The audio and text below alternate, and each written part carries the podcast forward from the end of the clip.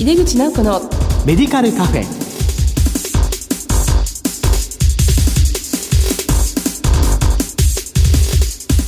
こんばんは。帝京平成大学薬学部の井出口直子です。井出口直子のメディカルカフェ。この番組は医療を取り巻く人々が集い語らい情報発信をする場です。今月の特集テーマは新型コロナウイルス感染症 COVID-19 における薬局薬剤師の役割です。この後ゲストにご登場いただきます。どうぞお楽しみに。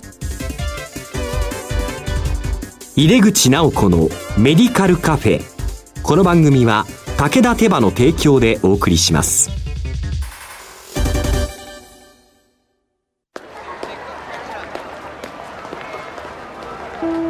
世界は大きく変化している価値観も大きく変わっている。これからの時代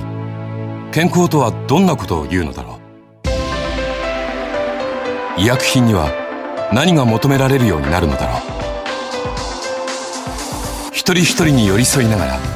価値ある医薬品を届けたい。私たちは武田手羽です。帝京平成大学薬学部の井出口直子です。COVID-19 における薬局薬剤師の役割特集の1回目です。今回は新型コロナウイルスが薬局に与えた影響と題してお送りします。感染症予防対策でゲストにはお電話でご出演いただきます。今月のゲストは株式会社ファーマプラス専務取締役の小黒佳代子さんです。小黒先生よろしくお願いいたします。よろしくお願いいたします。先生はあのゲストお越しいただきますの2回目ですよね。ありがとうございます。本当はねあのスタジオでお会いしたかったんですけど、はい、今回はあの、ね、群馬からのお電話でよろしくお願いいたします、はい。はい、よろしくお願いいたします。はい。改めまして、えー、先生のご略歴と株式会社ファーマプラスについてご紹介お願いします。はいえー、私あの大学を卒業後ですね順天堂大学の病院に勤めておりまして、でまあ、結婚を機にあの一旦退職して、えー、主婦になったんですけれども10年間ちょっとお休みした後ですねまた薬局薬剤師として仕事を再開しましてそしてまあそのご縁で群馬県の方に参りましてで、えー、12年前から会社の方ファーマプラスを立ち上げましてえー、現在群馬県で、えー、3店舗の薬局とそれからですね在宅で知り合った訪問看護さんともっと一緒にやりたいというふうなご提案を受けまして、えー、2年前から居宅介護支援事業所と訪問看護ステーションを経営しております。はい、で私も現場に出て薬局薬剤師としても仕事を毎日しております。そうですよね。先生の薬局に一度お伺いしたことがありましたけども、はい、まあ、大きな薬局でね、ね、いろいろ患者さんの健康サポートのようなこともたくさんやってらっしゃいますしね。そうですね。あの、まあ、群馬県土地が広いしはい、あの薬局の土地も都内よりは広く取れますのでいろいろなことを取り組んでおります。はい、あと先生はあの群馬県薬剤師会の方の役員常務理事もされていらっしゃるということで、はい、えー、まあ地域のために活躍していらっしゃる大黒先生です。はい、じゃあ今日の本題に入りたいと思うんですけども、はい、まあこの新型コロナウイルスですね、この感染者が日本で初めて報告されたのは今年の1月だったんですけども、まあそれからですね、まあ現在まで薬局薬剤師としてどのように仕事が変化したかっていうのを教えていただけますか？はい、えー、まあ当薬局はですね在宅医療にも積極的に取り組んでおりますし、まあ、外来の患者さんへのかかりつけということも含めまして、まあ、患者さんの気持ちですとか、まあ、そういう病気に向かう人たちのご家族にまあ、寄り添うということであの一番に考えておりました、えー、しかしですねそれは今でも変わりないんですけれども、まあ、この新型コロナウイルスの影響ができてからはですねまあ、リスクの高い患者さんに私たち日々接しているわけですから、まあ、自分が症状がなくてももしかしたら感染者かもしれないということを念頭に、まあ、患者さんに感染させないということを、えー、いつも意識するようになりましたし、えー、スタッフにもそれを徹底するようになりました。そうですね、はい、本当にこう患者さんに感染させないでも自分たちも感染しないっていう、はい、まあ、その2つの面で、まあ、とっても今までにない対策をしなくてはいけないということなんですが、ね、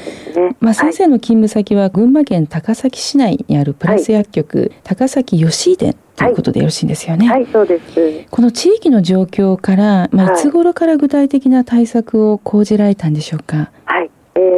はですね東京よりもまあ感染者が出るのが遅いということとそれからあの車社会ということで、まあ、比較的的あのそういう感染拡大っていうことには少しのんびりした印象がありました、うん、えー、私どももですねこういう感染者が出てきてもですね外来の患者さんも普通にいらっしゃっておりましたし、まあ、私たちもマスクをきちんとすると手洗いをするということで通常のインフルエンザと同じように対策を取っていた程度だったんですけど、まあ、2月ぐらい、まあ、いろいろな学会がこう中止になり始めた頃から、ね、まあ、もう一歩踏み込んだ対策が必要なんじゃないかなというふうに、え思うようになって、えいろいろ対策を取るようになりました。そうなんですね。はい、こう薬局の中に、まあ私のところの薬局もそうなんですけど、はい、こうビニールシート、なんかアクリル板とかですね。はい、はい、まあそういったところもされていらっしゃるんでしょうか？そうですね。あとはあの当薬局先生もいらしていただきましたけど、かなりあの待合室も広くなっておりまして、えー、まああのまあ自然にコミュニティができるようにとか、まあそういうスペースもあるんですけれども、うん、ちょっと椅子のレイアウトとかも変えてですね、うん、なるべく離して、あとはこう並列にしてですね、なるべく向き合わないような形にしたり、うん、間にパーテーションを置いたりとかですね、ええ、そういうこともするようになりました。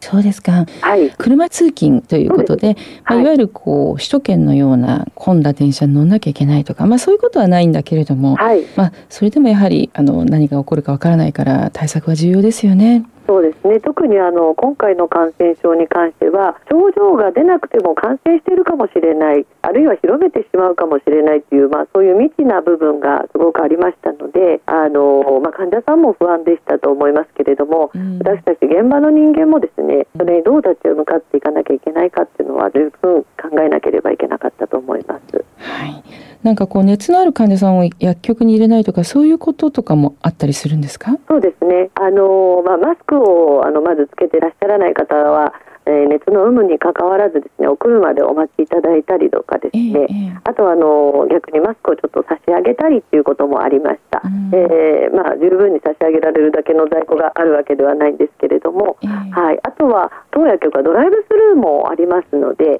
あのお車の方であのお待ちいただいてお車に乗ったままお薬をお渡ししたりですとか、ええ、今回の感染症でドライブスルーの方はかなり患者さんからは好評だったように思います。あそうですね。はい。もう車でお待ちになっていれば他の患者さんへの影響はすごく少ないですから、はい、とてもそれは便利ですよね。そうですね。でなんかむしろこう患者さんの方がまだこう意識がついていかなくて、はい、まあマスクなしで入られようとしたりとか、はい、そういうところもまあ薬局としては一言お声掛けをするっていうことですね。はい、そうですね。はい。まあ今現在のこう薬局における感染対策の現状に関して、まあ先生的にはどのような評価をされていらっしゃいますか？はい。あのもうその緊急事態宣言が出て後ぐらいからはですね、まあ、十分にあのどこの薬局さんもできているんではないかなと思います。あの前回ご出演された京都大学の岡田先生のグループの情報発信はあのかなり大きな影響があったかなというふうに思っております。あそうでしたか。はい。確かに根拠に基づく、まあ、非常にクリアな情報だったと思います。そうですね。わかりやすいし、患者さんにも周知しやすかったかなと思います。そうですね。はい、あの感染予防対策の一環として、やはりこのスタッフの方の健康管理っていうのは大事だと思うんですけど、はい、それについては先生どのような配慮をされていらっしゃいましたか？はい、あのまあ特別なことをしているとはちょっとあんまり思え お恥ずかしいんですけれど、ええ、まあ出勤前にまあ体調チェックをして体調の悪い人はまあ出勤しないように伝えているんですけれど、まあ出勤している人もですね、えー、毎朝の朝礼の前に体温を測ってそして咳喉の痛み倦怠感などを各個人個人の体調管理の用紙に記入を毎日してもらっています。これは2月ぐらいからもうやっておりました。そうですか。今までですね、3人ちょっと職員が微熱で休んだことがあるんですけれども、はい、えー、お休みするときにはですね、過去2週間のその仕事中も含めた行動の記録も提出してもらいまして、もし感染した際にはそれはどの道必要になりますし当薬局のスタッフが立ち寄った場所にも注意喚起しなければいけないと思ったことからそういうふうに対処してもらいました。幸いにも検査をするようなスタッフはおりませんで、まあ、念のために、えー、3日から5日程度休んでもらって出勤を再開しております。あとあのにマスクがこう行き渡るようにっていうような、まあ、最低限の確保、まあ、かなりマスク今も注文してもなかなか入ってこないんですけれどもあの確保するようにしました。えまあもともと医療者っていうのはあの自ら健康管理するっていうことも医療者としての必要条件であるというふうに考えておりまして、はい、えー、スタッフにも改めてそのように意識してもらっております。なるほど。はい。お休みした時に過去2週間の仕事をもうバーッと行動の記録ですね、はい、これを出してもらったということなど、まあ、スタッフの方もそういう形でこう書いたり毎日こうチェックすることによって意識を高めるっていう効果もきっとあったんですよね。はいはい、その薬局としてですね、まあ、事業継続が難しくなった時を想定した危機管理ですね、はい、まあ、例えば感染者が出てしまったとかですね、はいはい、そういう時それから他店舗とのフォロー体制を教えていただけますか？はい。あの当薬局はですね当社はあの、高崎市内に3店舗ありましてもともとですねエリアを訪問しているエリアとかですね、まあ、そういう高齢者施設もエリアごとにこう分けていたんですね。ですので、まあ、どこかのエリアの、えー、から感染出た場合あるいは薬局スタッフが感染した場合にはもうその他のエリアでカバーしましょうというふうには話していました。はい、はい、でまた個人宅の重症患者についてはですね、うん、えー、私とあともう一人のものだけがもう訪問しようというふうに限定しましてですね、うん、もし感染者が出た時には私とその他のものもう一人以外のスタッフが行くようにって薬剤師が行けるようにということである程度訪問する薬剤師を限定して回していうところもあります。そうだったんですね。はい、あのいわゆる在宅の患者さんですよね。はい。まあ在宅の患者さんに対してまあどうやって気をつけたらいいのかということは、はい、まあ、なかなかこう情報としては少ない部分ではあったと思うんですよね。はい、まあ、それについて特にこう工夫されていることとか普段と違うような対応というのはありましたか、えー、そうですね。まずは前からやってはいたんですけれども、えー、あのまず訪問したら一番最初にですね手を洗わせてくださいというふうに言って、患者さんのご自宅で手洗いをまず一番にして持ち込まないというふうに患者さんに対してもですねきちんとこう分かるように持ち込まないという体制でやっているということをお示しするようにしました。でそれから何かをやるまあ、あの薬局薬剤師はですね、えー、中には、まあ、に上がることもこう遠慮されるような先生方がいらしてですね、はい、毎日一度薬剤師さんは手を洗わないんですねって こう言われたことがあるんですよね。看護師さんはいつも手を洗うんですけど薬剤師さんは手を洗わない人がいるんですねっていう相談をキャマネさんからですかねあの言われたことがありまして、まあ、そういうことも遠慮してしまうような、えー、薬剤師さんがもしかしたらいらっしゃるのかもしれませんけれども、えー、そこはきちんと感染対策をとっているということをお示しする意味でもですね、えまずは手を洗ってからいろいろなことを始める。そして、えもちろんマスクはつけていますけれども、はい、え帰る時にはまた手を洗って帰る。というふうにしました。ね、またあの重症の患者さんにはですねご自宅にあのがんを置かせていただいてですねあ。の吸引とか必要な時には、まあ、あの看護師さんもですねまたご家族もですね、えー、このがんを使ってその患者さんの吸引とかに当たる処置に当たるっていうふうにしてもらうようにしました。そうですか、はい、あの患者さんのお宅にまずついてまず手を洗うっていうのは、まあ、この時期でなくても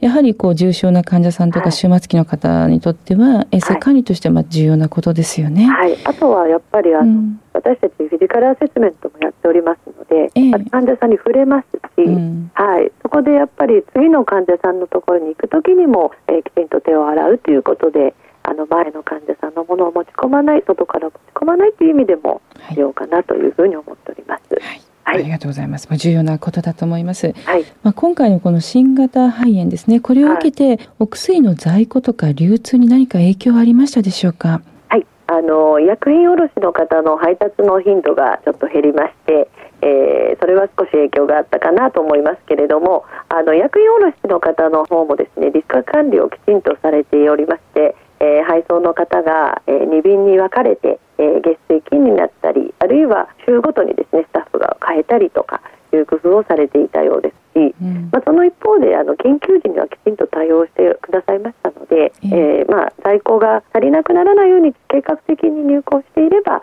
大きな影響はなかったように感じ。そうですね、はい、ただマスクとかアルコールはやっぱり入らなくてですね、うん、えー、あの今でも困っております。あそうですよね。はい。まあそんな時にやはり在庫管理をきちっとするっていうのも大事ですよね。こうありますものね。はい。あともこうマスクやアルコールは確かにあのどこもちょっと入りにくくなっている状況になっていたと思うんですけれども、はいはい、まあそれに対しての対応というのはどのようにされていらっしゃいましたか？はい。あの当薬局はですね重症な在宅患者さんもお受けしておりますので、えー、あのやはり必要な方に必要なものが行き渡らないというのはとても困りますので、はい、まあ、薬局にいらっしゃる方にはちょっと申し訳ないんですけれどもそういう方の分はある程度こう想定して確保しておいて、はい、あの患者さんにきちんとメッキンガードやアルコールやマスクなどが行き渡るように確保させていただいております。そうですね、はい、より必要な人にきちっと行き渡るっていう配慮も大事なんですね。はい、あの今回のこう COVID-19 を通じてですね、はい、薬局薬剤師の役割を改めてどのように認識されましたか？はい、えー、まあトイレットペーパーがなくなるですとかですね、えー、まあフェイクニュースと思われるようなことも飛び交う中で、まあ薬局は最も患者さんに近いまあ、地域の人に近い医療者として、まあ、正しい情報を正しく伝えるということが、まあ、改めて大切だと思いましまあ、あの先ほども申し上げましたようなこのような未知の感染症については、まあ、当たり前のことですけれども、まあ、薬剤師として専門性を持ちながら情報をきちんと精査して収集してお伝えしていくということが大切だと思っております。はい、また日常からですね感染症に負けない、まあ、抵抗力をつける対毒痛振りについて地域の人にあの啓発していくような活動も重要なんだなということも改めて思い。ですね、はい、やっぱり薬剤師という専門職としてですね、まあ、責任を持って正しい情報を伝えると。で自分たちも、まあ、抵抗力をつける感染症に負けない力ということですね、はい、先生何か体力づくりされていらっしゃいますか？あんまりやらないかもしれませんけれども、はい、あの群馬県は土地柄ですね、えー、ゴルフ場がいっぱいありますので、まあ、お休みの日はなるべくあのそういうふうに外の空気を吸って歩くようにしております。まあ今ちょっとあまり行くことはできませんが、そうですね。はい、ね、はい、はい、ありがとうございます。はい。COVID-19 における薬局薬剤師役割特集の1回目。今回は新型コロナウイルスが薬局に与えた影響と題してお送りしました。ゲストは株式会社ファーマプラス専務取締役小黒佳代子さんでしたお忙しいところ先生ありがとうございましたありがとうございまし次回もよろしくお願いいたします、はい、ありがとうございます世界は大きく変化している価値観も大きく変わっている。これからの時代健康とはどんなことを言うのだろう。幅広いラインナップで信頼性の高い医薬品をお届けします。一人一人に向き合いながらどんな時でも健康を咲かせる力を。私たちは武田手羽です。